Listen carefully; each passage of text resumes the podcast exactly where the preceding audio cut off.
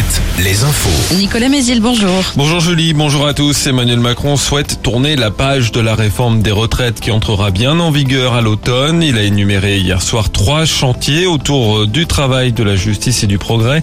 Emmanuel Macron a notamment promis de désengorger les services d'urgence d'ici fin 2024, d'augmenter les salaires des profs et d'apporter des changements à l'école dès la rentrée prochaine.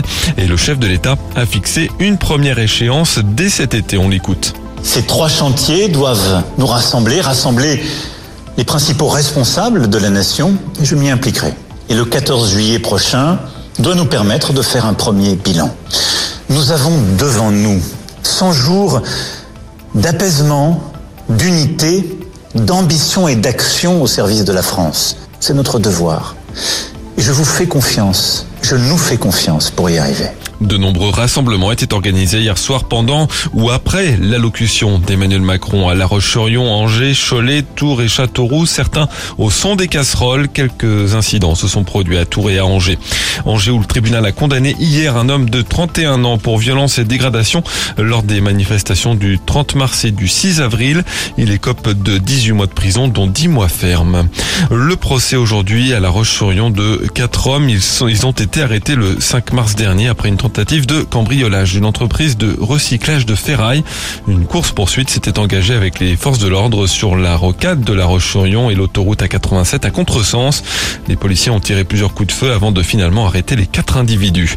Nestlé va indemniser des familles de victimes dans le scandale des pizzas buitoni contaminées à la bactérie E. coli. C'était il y a un an. Une soixantaine de familles acceptent un accord financier avec l'entreprise. Son montant est tenu secret. L'enquête pénale pour homicide involontaire se poursuit tout de même.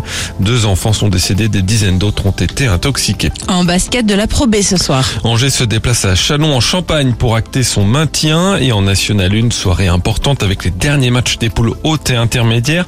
Chalon doit gagner à Lyon tout en espérant que Boulogne perde pour pouvoir jouer les playoffs. Playoffs déjà assurés pour Tours qui joue à Feur. Le début du printemps de Bourges qui donne ce soir le coup d'envoi de la saison des festivals en plein air. M sera sur scène entre autres ce mardi. Et puis le temps ensoleillé avec toujours un peu de vent et après dissipation des brouillards et de la grisaille matinale par endroits, les maxi ne bougent pas. 16 à 17 degrés. Alouette, Alouette. le 6-10, le 6-10 de Nico et Julie. Passez une belle journée de mardi, nous sommes le 18 avril aujourd'hui.